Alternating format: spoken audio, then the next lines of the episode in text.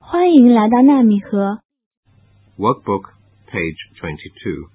练习部分第二十二页， A. Listen and tick. 听录音，勾出相应的图。One, Tiger, two, zebra, three, giraffe, four。 panda. Workbook, page 23. 练习部分第二十三页， B. Listen and match. 听录音，把人物和他们各自喜欢的动物连起来。One, Do you like tigers, Alice?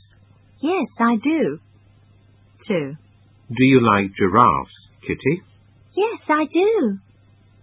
Three, Do you like zebras, Peter? No, I like pandas. four, Do you like elephants, Ben? Yes, I do. five, Do you like tigers, Danny? No, I like zebras. Workbook, page 24. 练习部分第二十四页， C. Listen, circle, and say. 听录音，圈出正确的单词，然后说一说。One, I'm Alice. I like zebras. two, I'm Peter. I like lions.